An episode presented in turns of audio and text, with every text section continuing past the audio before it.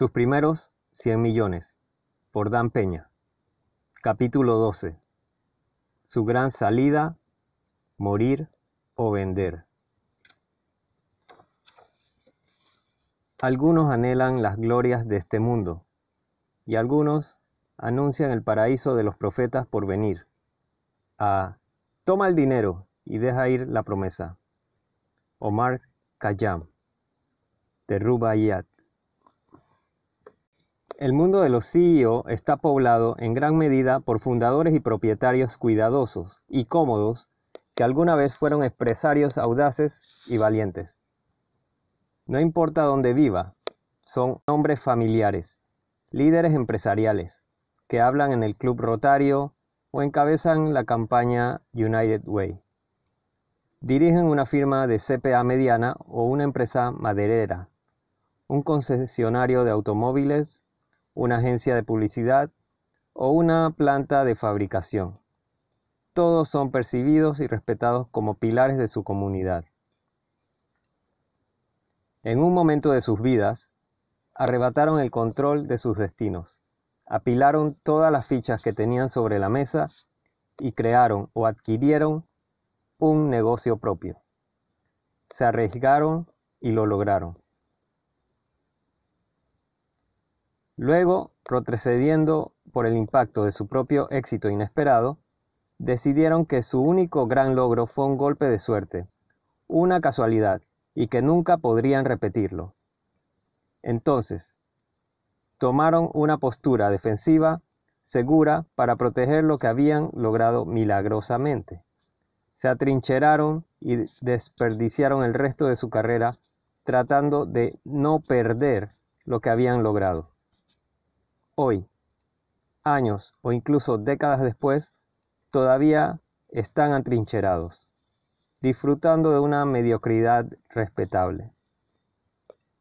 Sus nombres están en el membrete, sus retratos están en el vestíbulo, y sus estúpidos hijos están en las oficinas de los vicepresidentes al final del pasillo esperando que mueran.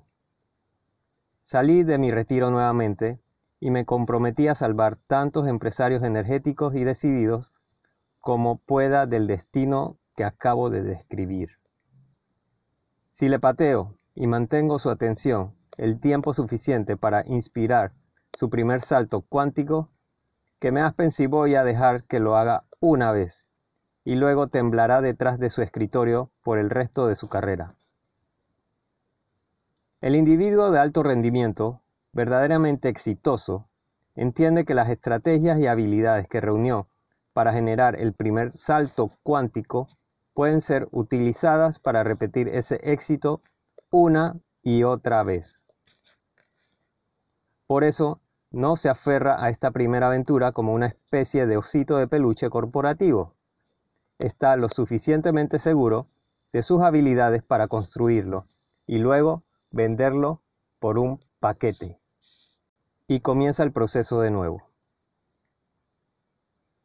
Usted, como empresario, en progreso o incluso de nivel de entrada, puede dar un salto cuántico, aferrarse a su empresa y quedarse con sus activos el resto de su vida.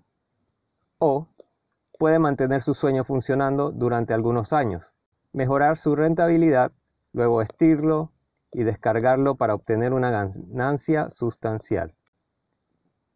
En pocas palabras, que sus propios accionistas lo expulsen, tiene dos opciones de estrategia de salida.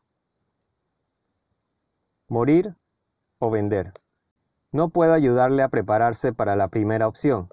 Afortunadamente, nunca he usado esa estrategia ni he hablado con nadie que lo haya hecho. Estoy mucho más familiarizado con lo último, vender. Y puedo darle algunos consejos sobre cómo inflar el cerdo listo para la feria y prepararlo para que le traiga el mejor precio. Los propietarios venden sus empresas por varias razones. Algunos simplemente están listos para jubilarse, tomar el dinero en efectivo y disfrutar de una vida más tranquila. Otros quieren una inyección de, otros quieren una inyección de capital para seguir haciendo crecer su empresa o una afiliación con una empresa más grande para mayores recursos de distribución marketing o fabricación. La mejor razón que se me ocurre vender una empresa es liberar activos y convertir el capital en efectivo. Mucho dinero en efectivo. Vender es el final natural de un ciclo que comenzó cuando decidió, años atrás, montar o adquirir su primera empresa y dar su salto cuántico. Si es lo suficientemente joven y enérgico, y la mayoría de nosotros lo somos, puede tomar parte de sus activos recién licuados o el apalancamiento que proporciona y adquirir una segunda o incluso una tercera empresa y comenzar el proceso nuevamente. Una cosa que aprendí rápidamente, ganar una enorme cantidad de dinero de repente con una sola transacción, crea un hábito absolutamente erótico. Tiene 18 años otra vez y no puede tener suficiente. Cuanto más lo hace, más quiere. Páguese usted mismo primero. Antes de entrar en los detalles de la implementación de su estrategia de salida, hablemos del pagarse a usted y a su gente. El propietario de una empresa cuyo objetivo es hacer crecer la empresa aritméticamente reinvertirá las ganancias en la empresa para fortalecer su perfil financiero, comprar nuevos equipos o expandirse según sea necesario. No puedo enfatizar lo suficiente que usted, como propietario de una empresa, necesita sacar dinero de la empresa para pagarse a sí mismo, de modo que pueda comenzar a disfrutar del estilo de vida que usted y su familia se han ganado.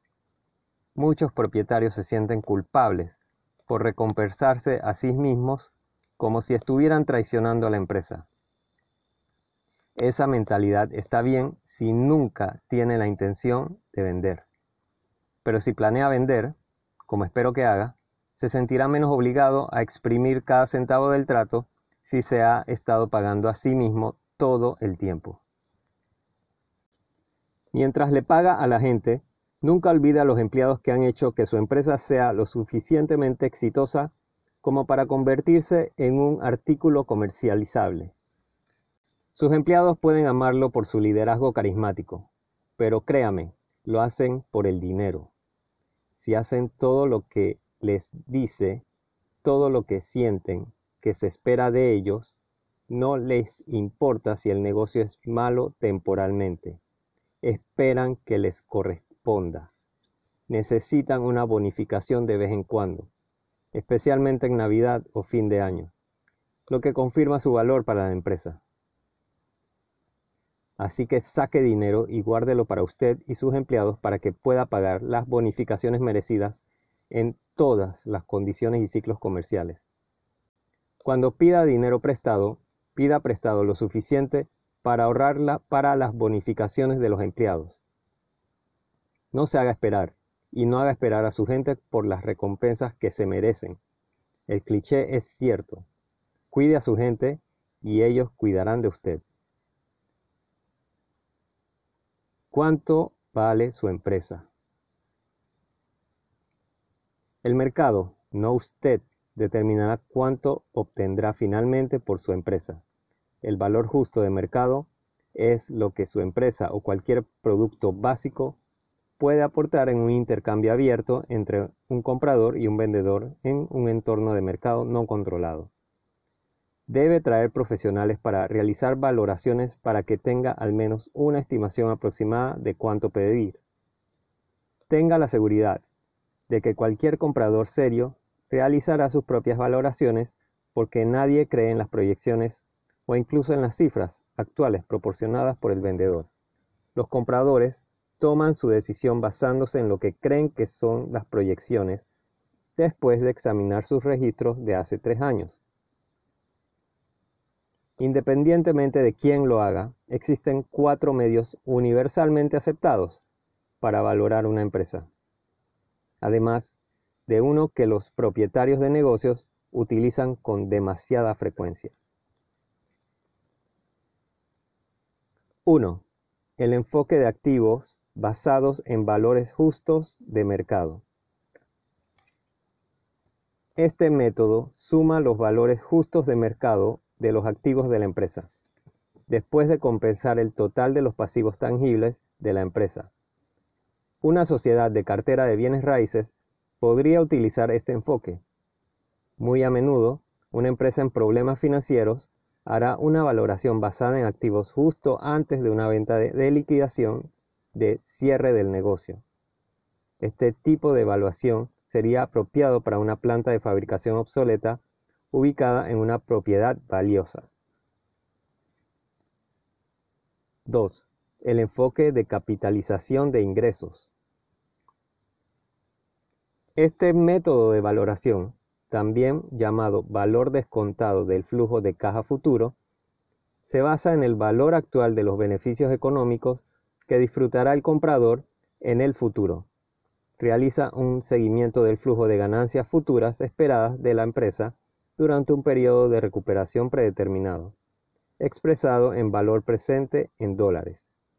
Este método está lleno de dudas, porque ¿quién puede predecir las tasas de interés la inflación o los ingresos y gastos futuros hipotéticos. Sin embargo, la mayoría de los posibles compradores desean utilizar este enfoque para evaluar el valor de su empresa, ya que hace hincapié en el rendimiento futuro. Los compradores suelen pagar de 3 a 5 veces el flujo de caja anual, siendo iguales todos los demás factores. En consecuencia, si utiliza el mismo tipo de valoración, obtendrá una idea más clara de cuánto puede estar dispuesto a pagar un cliente potencial. 3. El enfoque de comparación de mercado. Este método es similar al que se usa en el mercado de bienes raíces, comparando el desempeño financiero y los índices de compañías similares, es decir, rendimiento de los activos, la deuda, ratios de capital, rendimiento de las raciones de ventas, rendimiento del capital y precio-beneficio PE. Los índices promedio de la industria son publicados por Dunn en Bradstreet y por la Oficina del Censo de Estados Unidos en su informe financiero trimestral para corporaciones manufactureras, mineras y comerciales. La relación PE es quizás la medida de comparación más utilizada, ya que proporciona el reflejo más preciso del poder adquisitivo y las posibilidades de crecimiento de una empresa. Expresa el valor de una empresa como un múltiplo de las ganancias netas después de impuestos. Cuanto mayor sea este índice clave, mayor será el potencial crecimiento de la empresa. 4. El enfoque de los ingresos brutos. Este método es para empresas como las que me gusta dirigir.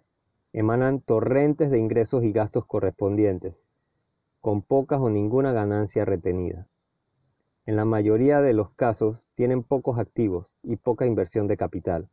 Ejemplos de estos son las empresas de consultoría, las empresas minoristas, las estaciones de radio, las agencias de empleo, los concesionarios, las empresas de servicios profesionales y las agencias de publicidad y relaciones públicas.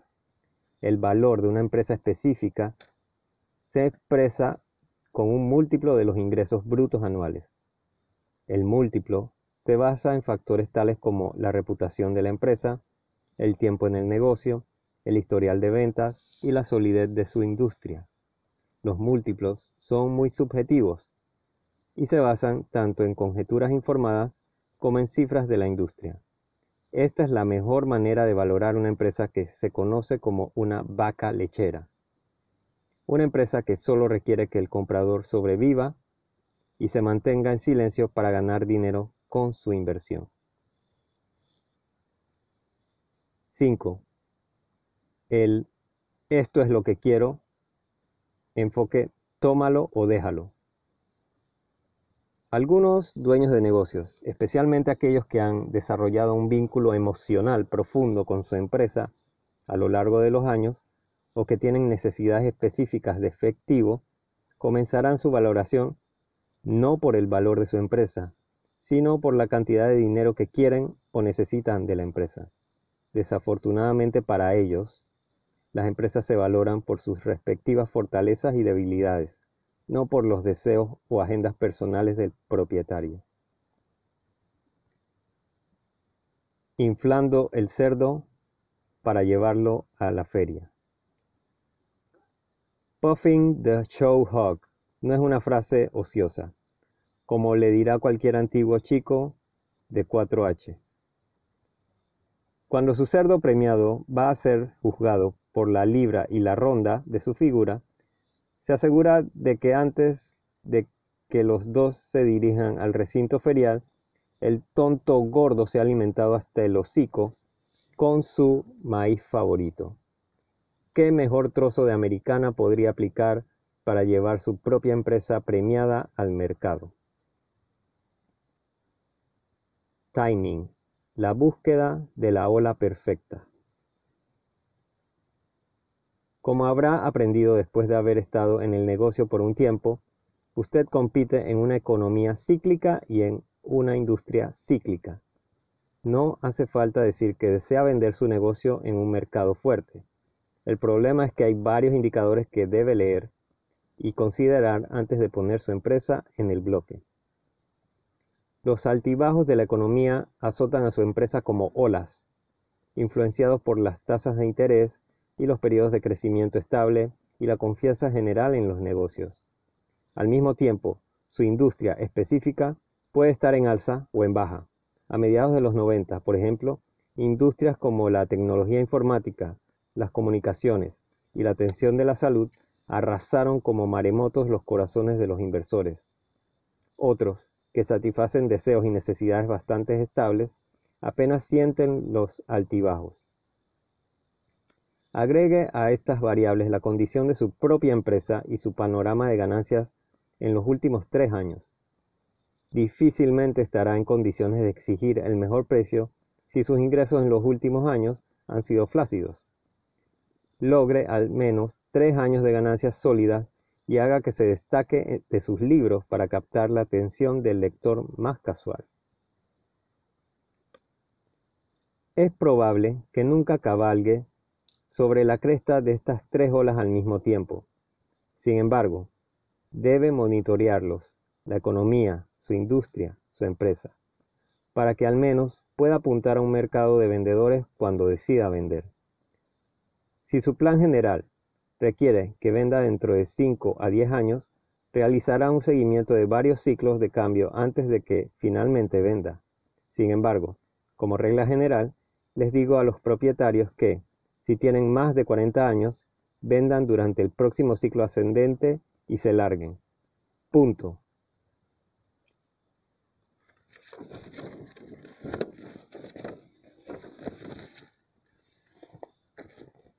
Una casa limpia trae un precio más alto. La instantánea de su empresa en un día determinado, sus finanzas, sus contratos, incluso su condición física, no es la imagen que desea presentar a los compradores potenciales. Cuando un comprador, potencial pasea por sus instalaciones, las imágenes más insignificantes se quedan en su mente. El saludo de la recepcionista, el desorden en el almacén, las alfombras sucias, la multitud en el salón, los premios en las paredes, el comportamiento y nivel de ruido de los empleados. Recuerde, ya sea que una persona compre un automóvil, una casa o un negocio, gran parte de la decisión tiene una base emocional. Más allá de las finanzas, los compradores sienten si una empresa es correcta o no. Al igual que usted, el vendedor, puede sentir si un comprador es el tipo de individuo o conglomerado al que desea vender su empresa ganada con tanto esfuerzo. Antes de tratar de vender su orgullo y alegría, pinta y repare según sea lo necesario. Despeje los pasillos y las áreas de almacenamiento de archivos y cajas acumuladas. Reemplace el equipo obsoleto. Repavimente el estacionamiento si es necesario. Y redecore sus oficinas para reflejar un ambiente eficiente, productivo y cálido. Ambiente de trabajo. Esto se llama hinchazón. Reforzando su estructura organizativa. La limpieza en el nivel más elemental requiere que actualice o cree las pautas salariales, las actas de las reuniones de la Junta, las descripciones de los puestos. De hecho, incluso la empresa más pequeña necesita un manual de políticas y procedimientos para los empleados, que abarque horas, vacaciones, seguro médico, planes de jubilación y procedimientos de mantenimiento de registros. Un organigrama completo con títulos y líneas de responsabilidad transmitirá una sensación de organización y sugerirá que usted, como director general, ya está preparando a otros para puestos ejecutivos superiores.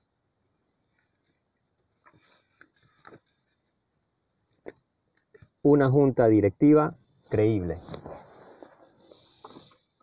Otro preparatorio que hemos discutido relacionado con el establecimiento de su empresa en la comunidad financiera, el de reunir una junta directiva distinguida. En algunas partes del mundo, estas se llaman juntas asesoras. Así como una lista de ejecutivos respetados en su directorio impresiona a un banquero, también dice mucho a los compradores potenciales. Reclútelos con cuidado, persona por persona, como si estuviera formando un equipo de estrellas ofrézcale acciones gratis u opciones y garantías para compensarlos por el uso de su nombre y el tiempo que puedan dedicar a asesorarlo a usted y a su sucesor. Mucho más allá de la apariencia, de hecho, su tablero puede brindarle a usted y a su comprador potencial una cantidad de perspicacia comercial y sabiduría que vale la pena comprar. Y recuerde, como digo en mis seminarios, compre la primera junta directiva de mi equipo de ensueño.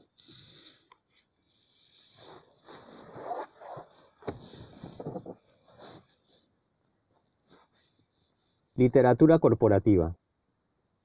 Su empresa también necesita algo de literatura para agregar su legitimidad. Un folleto les dice a los posibles compradores, así como a los clientes, por supuesto, que la empresa es próspera y agresiva en su programa de marketing. Los folletos de empresas de alta tecnología son especialmente efectivos para explicar lo que hace la empresa en un lenguaje vulgar. Un folleto ilustrado a color agregará dinamismo a los negocios aparentemente más mundanos o complejos. Finanzas limpias. Limpia sus finanzas también. Estoy seguro de que no haría esto pero muchas empresas utilizan estrategias de evasión de impuestos como una compensación excesiva para camuflar las ganancias de las autoridades fiscales. Tales tácticas bien pueden tener un impacto negativo en un comprador potencial que se dice a sí mismo, hmm, ¿qué más esconden estos tipos? Pero más allá de las cuestiones éticas, los compradores normalmente solo reconocerán sus ganancias rastreables no van a pagar por ganancias que son invisibles o que no están claramente documentadas, sin importar qué tan descaradamente le dé un codazo y guiñe. Para evitar quedar atrapado entre las autoridades fiscales y preocupaciones de un comprador potencial, sugiero que, antes de poner su empresa en el mercado, invierta en impuestos durante un par de años. Si cuando todo lo demás falla, pague sus impuestos. Solo tenga en cuenta que su empresa se adquirirá en función de múltiplos de ganancias, por lo que su inversión en uno o dos años de impuestos debería generar múltiplos de esa cantidad cuando venda. Hemos hablado de las finanzas auditadas. Dicho informe emitido bajo el logotipo de una firma de contabilidad respetada le dará credibilidad a su empresa. Esta es otra razón para ser honesto sobre sus esquemas de evasión de impuestos, ya que una firma de CPA nacional de buena reputación le por estas prácticas. Como recordará, estos contadores de frijoles con sombra de ojos están realmente entrenados para trabajar para el recaudador de impuestos y contra usted a menos que pueda convencerlos de lo contrario. Durante el curso normal de los negocios, es posible que se haya relajado un poco en el cobro de sus cuentas por cobrar y en el ajuste de su inventario. Las cuentas por cobrar no cobradas que nunca cobrará deben anotarse, al igual que los artículos fechados y con telarañas en el inventario que nunca venderá. Seguro, como el infierno, un posible comprador enviará a su auditor para encontrar estos remanentes desordenados. Así que los encuentra primero y los cancela. Ninguna de mis empresas entrará jamás en una adquisición sin una auditoría de adquisición por parte de una firma Big Four.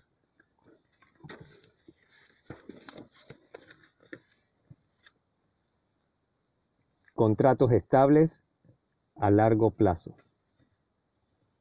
Otra tarea de limpieza es fortalecer y alargar los acuerdos contractuales. Cualquier comprador potencial quiere comprar en el mismo patrón de arreglos que lo han ayudado a tener éxito. Estos acuerdos incluyen cualquier contrato de arrendamiento de bienes y equipos y, en un entorno sindical, cualquier contrato laboral. Si está pensando en vender, negocie con anticipación un contrato laboral a largo plazo que posteriormente le dé a cualquier comprador una sensación de estabilidad con respecto a sus trabajadores sindicalizados. Aunque esto no siempre es posible, definitivamente vale la pena intentarlo. Los contratos con los clientes son igualmente importantes. Cuando estábamos negociando para comprar Bow Valley USA, observamos cuidadosamente los extensos contratos de carbón que la compañía tenía con empresas de servicios públicos en toda América del Norte. Esos contratos formaban parte de los activos de la empresa con tanta seguridad como lo eran sus minas de carbón. También solidifique cualquier contrato que tenga con los proveedores para proporcionarle materias primas u otros productos a un precio determinado durante una cantidad de años. Cuantos más contratos firme con cada parte, más estabilidad creará en un trato prometedor para un posible comprador. Limpie su papeleo. Si usted es como la mayoría de los propietarios de empresas privadas, operando fuera del centro de atención público y las disciplinas de la SEC, tiene mucho más que hacer que mantener registros limpios y oportunos, como dirigir la maldita empresa, eso está bien si nunca tiene la intención de vender. De lo contrario, le conviene mantener todos los datos que un posible comprador busca como evidencia de una operación organizada y eficiente. Por ejemplo, registros de nómina, registros de impuestos que reflejen declaraciones actualizadas, documentación de cualquier préstamo bancario, documentación de derechos de autor, marcas registradas o patentes, Copia de los acuerdos actuales de licencia, distribución o franquicia. Toda la documentación requerida por OSHA y la EPA y otros tentáculos burocráticos del gobierno. Hablando de la Agencia de Protección Ambiental, asegúrese de que su empresa cumpla con las normas y directrices ambientales correspondientes. Contrate un evaluador externo para verificar sus procedimientos y sus procesos para manejar y eliminar cualquier desperdicio que su empresa pueda estar generando y documentar todo. Sistemas de información y control financiero. Los compradores que ven un sistema de controles en funcionamiento tienen más probabilidades de pagar una prima por la empresa. Saben que sus sistemas les ahorrarán la agonía de tener que instalar estos procesos en un momento en que atraviesan una transición posterior a la adquisición. Les sugiero que haga que sus contadores o un consultor externo revise sus controles y sistemas de procesamiento de datos para asegurarse de que cumplan con sus necesidades. El costo de esta inversión se recuperará con creces en el precio pagado por un comprador satisfecho. El equipo de gestión de la transición. Los compradores que quieren la seguridad de que no les entregará la llave en el momento del cierre y desaparecerá junto con toda la experiencia que ha hecho que su empresa tenga éxito. Es posible que ahora dirija su empresa sin ayuda de nadie, pero si planea vender, será mejor que comience a desarrollar un equipo de gestión, un segundo nivel de gestión y control competentes que, en última instancia, lo harán prescindible y elevará la confianza de sus compradores. Nivel de comodidad sobre las personas que hereda. Especialmente clave para este equipo de gestión es un director financiero certificado y concienzudo que, continuamente alimenta datos al sistema. Además, casi todos los compradores querrán que usted personalmente esté presente durante el periodo de transición, guiándolos a través de procesos que conoce de memoria, ayudándolos a establecer sus propias relaciones con empleados, clientes, proveedores, banqueros y cualquier otra persona en la comunidad empresarial que pueda seguir brindándole apoyo. Según el tamaño y la complejidad de la empresa y la confianza y la experiencia del comprador, se le puede pedir que se quede entre 90 y 2 o 3 años. Negocie por el periodo más corto en la zona de confort de su comprador. Quiere continuar con su vida y comenzar su próximo salto cuántico. Además, los propietarios de los agricultores que se vuelven cada vez más irrelevantes en todas las partes tienden a asumir el aura de un fantasma del pasado si se quedan demasiado tiempo. Demandas en curso. Mientras ordena, limpia sus pleitos. Si usted es el demandado, llega a un acuerdo siempre que sea posible y deja atrás el litigio. Por otro lado, si usted es el demandante, quédese con la demanda. Asegúrese de informar al comprador sobre los detalles del litigio y enfatice por qué cree que es importante continuar con él hasta el final. El comprador apreciará que sea franco y le dé la opción de continuar o abandonar la acción después de la compra. Estructurando su trato. La forma financiera y legal que toma la venta de su empresa depende de sus objetivos de liquidez, estrategias fiscales y otros objetivos que pueden no estar en conflicto con los del comprador. La estructura que surge de las negociaciones de adquisición suele ser un compromiso de lo que necesita y lo que quiere el comprador. Hay cuatro formas básicas en las que puede estructurar la venta de su negocio. La compra de sus acciones corporativas por dinero en efectivo y u otras consideraciones y paga impuestos sobre el precio de compra. La adquisición de sus acciones en un intercambio de acciones libre de impuestos. La compra sujeta a impuestos de la totalidad o una parte de los activos corporativos por dinero en efectivo y u otras contraprestaciones. La adquisición de todo o parte de sus activos en un intercambio de acciones libre de impuestos.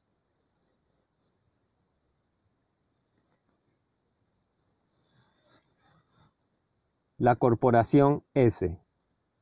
Con respecto a los impuestos, en los Estados Unidos, si está en la etapa de fundar o comprar una empresa, hable con su contador acerca de establecerla desde el principio como una Corporación S. Este es un vehículo que ha sido popular entre las empresas que califican desde la Ley de Reforma Fiscal de 1986. Brinda a las empresas la protección y la estructura de una corporación pero el tratamiento fiscal de una sociedad. Una corporación S vende activos, pasa la ganancia o pérdida a los accionistas individuales que luego pagan impuestos a sus tasas individuales. No hay impuestos de sociedades. La ley estipula que para calificar como una corporación S, su empresa debe tener solo individuos como accionistas no grupos de inversión. Por ejemplo, solo un tipo de acciones y no más de 35 accionistas. Antes de pensar en convertir su empresa existente en una corporación S, tenga en cuenta que el IRS dice que no puede vender o liquidar dentro de los 10 años posteriores a su conversión. Si es así, pagará impuestos como una corporación regular. En resumen, El momento de comenzar a pensar en su estrategia de salida es al comienzo de su experiencia empresarial, desde el primer día que abra sus puertas. Mantenga registros y documentación completos, mantenga políticas y procedimientos escritos y, sin importar cuán molesto sea, opere como si estuviera planeando vender en tres meses. Observe y aprenda a anticipar las tendencias y los ciclos económicos y de la industria esté atento a lo que venden empresas comparables a la suya. Todo el tiempo que esté en el negocio estará preparándose para salir en sus propios términos y, en caso de que un comprador apareciera inesperadamente en su lobby alguna mañana, no tendrá que luchar con una desventaja que podría costarle cientos de miles, tal vez millones, en el precio de compra. Finalmente, ya sea que recién esté comenzando o que ya esté en el negocio, piense en la empresa de sus sueños como un trampolín, no como el producto final de sus sueños. Puede cultivarlo y nutrirlo, pero nunca desarrolle un apego tal que no pueda soportar venderlo un día, independientemente de sus mejores intereses. Las personas de alto rendimiento consideran a las empresas como un medio para un fin mayor que consiste en una enorme riqueza y una independencia total para perseguir más objetivos en la vida. Su salto cuántico ya le habrá impulsado más allá de lo que la mayoría de la gente se atreve a soñar. Y póngase en la marca de partida para toda una vida de saltos cuánticos. Fin del capítulo 12. Sus primeros 100 millones. Por Dan Peña. Leído domingo 28 de mayo del 2023.